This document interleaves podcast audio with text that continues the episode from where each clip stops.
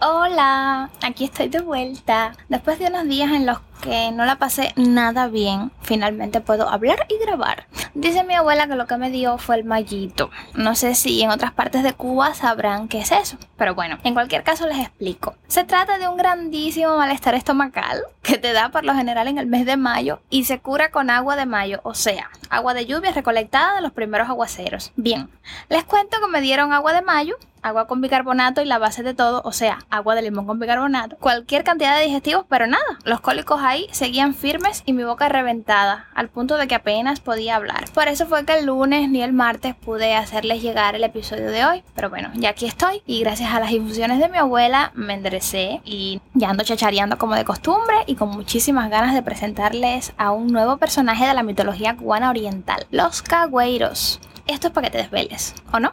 Ya me dirás por si acaso, no te vayas. Quiero agradecer a todos los amigos que de muchísimas partes se han preocupado por el podcast y por mí y les pido que me disculpen el atraso de este episodio. Como les adelantaba, hoy quiero presentarles un nuevo personaje de la mitología cubana oriental, los cagüeiros. Todo lo que a continuación les contaré está recogido en el volumen Mitología cubana de Samuel Feijó, escritor al cual está dedicado este podcast porque recuerden que la idea de Historias de Tierra Santa es rescatar la memoria y la oralidad de los campos de nuestro país desde la narración. Bueno, ya, vamos entonces a, entrar en materia. El cagüeiro. ¿Qué es un cagüeiro? Bien, el cagüeiro tiene la facultad, al verse perseguido, de convertirse en cualquier animal. Puerco, chivo, vaca, conejo, pájaro. O sea, es un hombre que puede transformarse en cualquier animal al verse perseguido. Según la leyenda, el cagüeiro pronunciaba un ensalmo y se convertía en el animal que deseaba. Se transformaba en un animal para poder burlar a la guardia rural, pues el cagüeiro robaba, asaltaba tiendas en los campos, cometía otras fechorías por el estilo. Ante el peligro recurría a su magia. Este poder no surge para lastimar, fue una magia que el hombre inventó para transformarse, introducirse en las manadas y cazar. Dice Feijóo que en Cuba hubo un señor llamado Amancio Mosqueda que utilizó este poder para hacer contrarrevolución. Oiga usted. Los cagüeiros eran reconocidos porque en su forma animal les habían disparado en más de una ocasión sin que muriesen. Para atraparlos definitivamente, los cazadores hacían pequeñas cruces de jiba y la ponían sobre las huellas del animal con el objetivo de cansarlo. Cuando le daban el alcance, pues era golpeado con pencas de yarey hasta matarlo. Otra manera de capturarlos era hacer con los dientes una cruz en los casquillos de las balas, realizar una oración y tirarle con esas balas marcadas. Y ahora que sabes casi todo sobre los cagüeiros, procederé a contarte un par de relatos que ofrece Samuel Feijó en su libro Mitología cubana.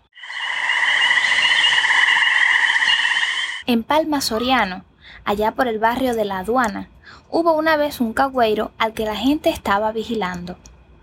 Una noche lo velaron y cuando estaba robando gallinas le gritaron.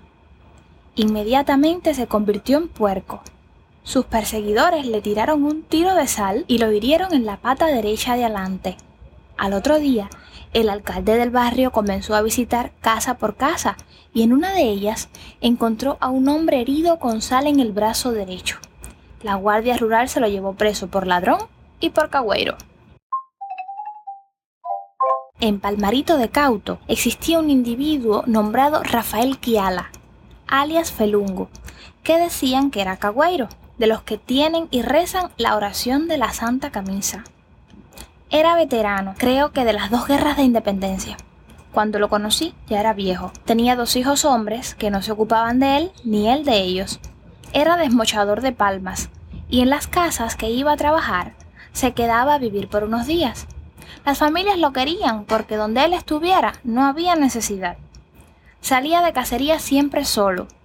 Nunca permitía compañía.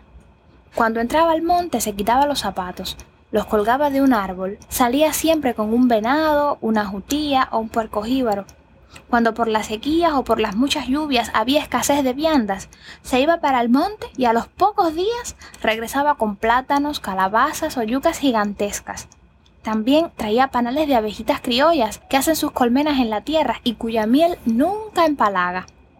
En épocas difíciles, como en el Machadato, se metía en el monte y durante meses nadie sabía de él. Por muy bien que lo trataran, nunca permanecía mucho tiempo en una misma casa. Algunas familias no se lo permitían por la peste que tenía, pues, según la tradición, los cagüeiros no podían tener más de una camisa. Cuando ésta se le caía del cuerpo, entonces se compraban otra. Es todo por hoy. Te espero el próximo lunes en horas de la noche y como siempre te recuerdo, estas historias no tienen edad. Yo estaré aquí esperando a que te animes a colaborar enviando algunos de esos relatos con los que estoy segura te ibas a la cama. Siempre puedes comunicarte conmigo a través de Telegram. Desde ahí puedes descargar también los episodios y a la vez seguir noticias de este podcast a través de una nueva cuenta de Twitter que dispuse para ellos. La cuenta la puedes encontrar a través de arroba los podcasts. Bastante sencillito. ¿Ya la seguiste?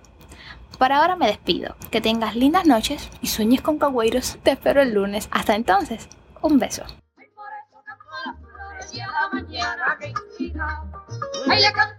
querida, la tierra de mis amores. Ay, le canto a Cuba querida, la tierra